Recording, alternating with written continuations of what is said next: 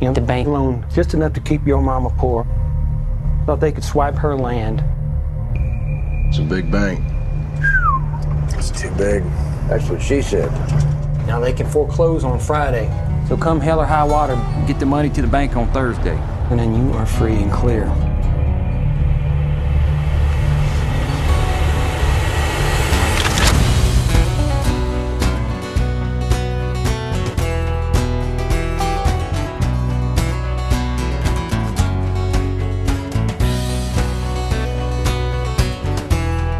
Guerreiros em Guarda. Eu sou Thaís Freitas. Eu sou Fábio Moreira. E eu sou Marcos Moreira. E esse é o Sabe da Nós. Podcast.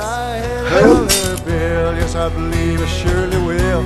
Go to town and drink my fill early in the morning. Little darling, she's a red thing, man, she makes my legs to sing. Wanna buy a diamond ring early. E hoje a gente veio aqui pra falar sobre um western moderno. em que o título já deixa claro que não tem como ter final feliz, porque é na água quente ou no inferno que você vai morrer. Caraca! Não é água quente não, cara. É a- na maré alta, né? Raio faça alto. chuva ou faça sol, até onde eu sei, né? Então, mas eu achei que fosse tipo pra gente aqui no, no fogo ou na frigideira, de alguma coisa assim. Você pode Na escolher. cruz ou na caldeirinha. Não, que é mais é custo que custar, né? Obviamente a gente veio aqui pra falar de a qualquer custo. Também conhecido como Cowboy Kirk. Cowboy Kirk e Arcanjo. Exatamente. Isso dava um filme de ficção científica interessante. Calma, gente, calma. Primeiro a gente vai ali afiar os sabres e já volta.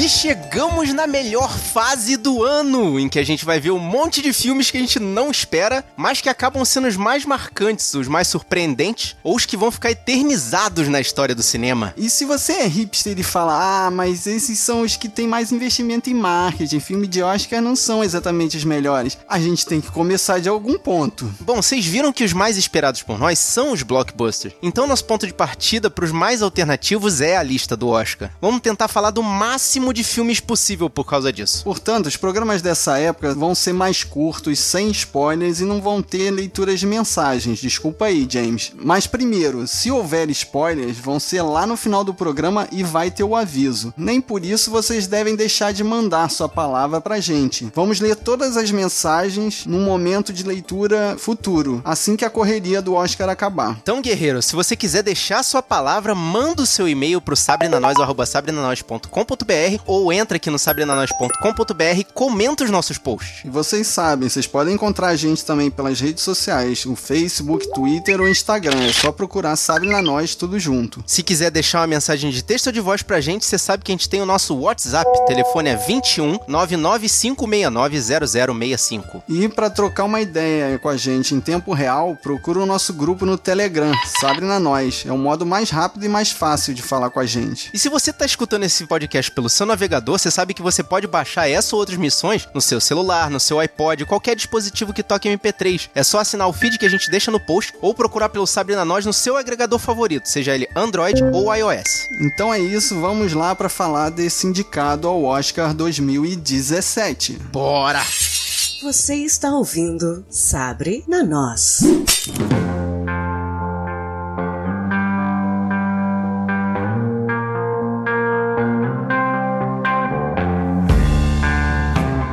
Indicado a quatro Oscars: melhor filme, ator coadjuvante para Jeff Bridges. Isso é sério? Eu, eu já vi esse papel antes, hein? Roteiro original e melhor edição. Dirigido por David Mackenzie, e eu não lembro de nenhum filme dele. Eu lembro vagamente de Jogando com Prazer, mas já tem tanto tempo. Nenhum. Eu só ia falar que, assim, se a academia conseguiu entender o que o Jeff Bridges fala, ah, pô, já tá no lucro. Porque ele resmunga, igual o Rabugento, aquele cachorro do desenho. Ele tá parecendo pro Zé Buscapé, cara. É o sotaque redneck, sulista, agressivo, né? Texano. Oeste do Texas, então é o mais texano que você pode encontrar. O cara é tão má vontade, tem vontade até de articular o que ele fala. Vontade de articular.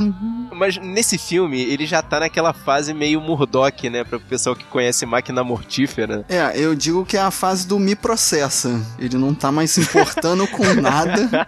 Ele sabe que nenhum processo vai chegar nele e vai terminar com ele em vida. Então ele faz tudo que dá na telha. Inclusive, importunar o parceiro dele, ele fica toda hora chamando o cara de índio, esculachando ele, chamando de mexicano. E o cara leva de boa, né? Como você falou, o cara tá velho. O Marcus Hamilton, né? O papel do Jeff Bridges. O cara tá velho, cara. Já tá naquele me processa mode, então aguenta firme, ele já tá indo embora. É, tem que contar mais uma semana disso, tá bom.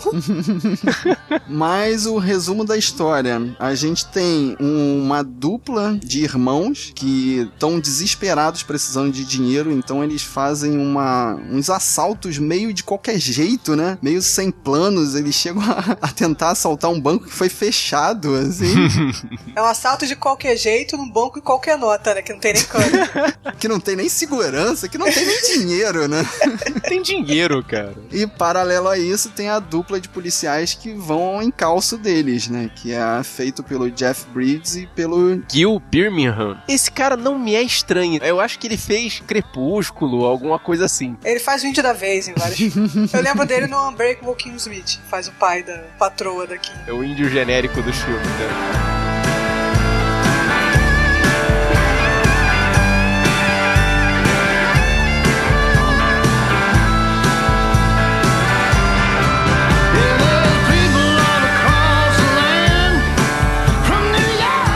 Papel que é feito pelo Ben Foster, o Tanner, o cara é sem limite, é doido, completamente varrido, né? É, dá pra perceber que ele quer resolver o problema que eles têm lá de falta de dinheiro, mas ele vai fazer o que for necessário, né? Ele realmente é um ponto extremo, né? Ele quer resolver, mas ele quer ver o oco ao mesmo tempo. Então fica meio, um negócio meio desequilibrado. Ele não sabe o que, que ele quer mais. Entendeu? O filme todo ele fica decidindo se ele quer resolver o problema, se ele quer ver o oco mais. Aí fica naquela. Já o personagem do Chris Pine tem a perder, né? Ele tem uma família ali, ele tem filhos, mas a constância dos filmes do Oscar é que todos esses filmes falam de problemas de relação familiar, né? E pra não ser diferente, esse aqui ele tá brigado com a mulher, os filhos não gostam dele, mas mesmo assim ele quer de alguma maneira resolver o futuro dos filhos, né? Exatamente. E, e eu achei interessante, Fábio, vendo esse filme, por mais estranho que pareça, eu lembro da relação nossa, você e eu. Porque, assim, é, é, é um cara muito louco e alguém puxando a rédea, sabe? O tempo todo pra segurar. Deixo claro que sou eu que puxo a rédea, tá? Pra quem não sabe.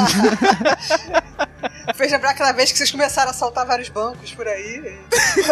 Não, eu- eu- a gente não chegou a esse ponto, fique bem esclarecido, tá, NSA? Mas eu achei legal, sabe, a relação deles, assim, que o, o Ben Foster chega lá pro Chris Pine e fala, ó, eu tô aqui e eu tô fazendo esse negócio porque você pediu. Não, não que eu queira fazer, mas foi você que pediu, tá? Ele é o cara louco, mas ele tá, ele tá pensando no irmão, sabe? Ele tá fazendo com um motivo, eu achei isso muito legal. E a gente tem que falar um pouco do cenário, né? O filme mostra aquele cenário árido do Texas e mostra umas cidadezinhas todas falidas, todas assim. é, a gente vê várias placas de venda e, paralelo a isso, as placas dos bancos, né? Querendo emprestar dinheiro. Isso é uma crítica social ali também, né? De como está o, os- aquela área ali do Texas, né? Praticamente falida. É, eu acho que é o. Bem, eu sou de humanas. não entendo tanto de economia assim. Mas eu acho que é aquele paradoxo, né? Eles não querem o, o governo controlando a economia, mas também eles querem ser protegidos dos bancos. Então eu acho que cria um paradoxo aí, entendeu? O banco sacaneia eles porque também o livre mercado, assim, privilegia o mais fraco, né? Vai pra lei do mais forte. E acaba virando uma justificativa pros atos deles. Que a, a situação tá tão ruim pra todo mundo que qualquer pessoa na situação deles ali talvez fizesse o mesmo. Que viver a vida normal não tá fácil. Então eles apelam pra essa situação e acaba sendo uma boa justificativa pros atos deles ali. Porque aquela decadência daquelas cidades que mostra ali no Texas justifica a motivação deles, sabe? É uma corrida pela resolução desesperada. É, dá a entender que é a única opção que eles têm. que eu achei legal é aquele contraste de mostrar uma cidade do sul dos Estados Unidos pobre, uma cidade não, várias cidades que aparecem no filme, e o contraste com os outros filmes que a gente vê em Nova York, em Los Angeles, o glamour, todas aquelas pessoas educadas, estudadas, falando direito. e é a cidade moribunda no Texas, onde porra, o apertador de parafuso perdeu o emprego, o rancheiro também não consegue mais manter o rancho, tá todo mundo meio que caindo pelas tabelas. E é interessante também mostrar a cultura armas, né? Ao armamento ali, né? Tem algumas cenas em que é meio enaltecido, né? Todas as pessoas estão armadas, tem até uma caça de rednecks ali. Exatamente, que é a, fra a, frase que um dos personagens solta no meio do filme. Irmão, é claro que eu tô armado, isso aqui é o Texas, eu tava esperando o quê? E é interessante também falar um pouco do, do preconceito explícito que eles têm contra os mexicanos, né? Porque um dos, dos policiais é. Ele é mexicano ou é índio? Pelo que dá a entender, ele é meio índio, meio mexicano, ele é os dois. O cara chama ele de mestiço, tem até uma parte que fala, ô oh, mestiço, não sei o que, o cara fica chamando ele de mestiço. Toda delicadeza, sensibilidade. Tem uma cena em que uma das pessoas que está presente no assalto fala: pelo seu sotaque você não é mexicano, por que, que você está assaltando o banco? Como se, porra, todo mexicano fosse um assaltante, um perigo em potencial. É, é a xenofobia, né? É aquele medo do cara que veio de fora e vai tomar tudo, seu emprego, seu dinheiro, tudo que você tem, né? Então, cara, é mais, ainda mais ali no Texas, né? Que é, todo mundo é, é meio. Pelo menos passa a ideia de que todo mundo é meio chucro, né?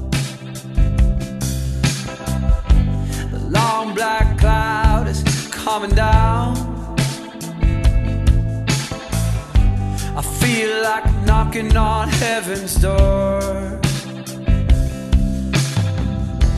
Mas eu acho que vale, porque é, como eu falei no começo de brincadeira, na entrada, é um western moderno, sabe? É aquela disputa dos criminosos contra os é, dos mocinhos contra os bandidos, sabe? É bem, bem visível isso, apesar de todo aquele contexto social e político. Então, guerreiro, dos filmes que foram indicados a melhor filme, eu diria que esse aqui é aquele mais blockbuster. É o que você consegue assistir de forma mais fácil. Então, se você não curte muito assim esses filmes cabeça do Oscar, desses filmes todos que foram indicados, esse aqui é o filme que eu indico para você. É, é o que você falou, primeira camada, né? Você vê, tem bastante coisa para analisar ali. Você vê a, a, cultura americana que não aparece normalmente nos filmes e a crise econômica, assim. Tem algumas coisas para refletir. Existem os momentos de contemplação, né? Mas é isso que você vai trazer pra gente, a sua opinião, guerreiro. Vem aqui, fala com a gente. Viu esse filme? Vem aqui. Não viu esse filme? Vai lá ver e vem aqui. E se você gostou desse podcast, mostra pros seus amigos. Mostra para aquele seu amigo que se amarra em western spaghetti. Mostra para aquele seu amigo que tem má vontade de falar e fala sem articular. Mostra para aquele seu amigo que gostaria de ficar andando armado por aí. O importante é espalhar a palavra dos guerreiros da nós.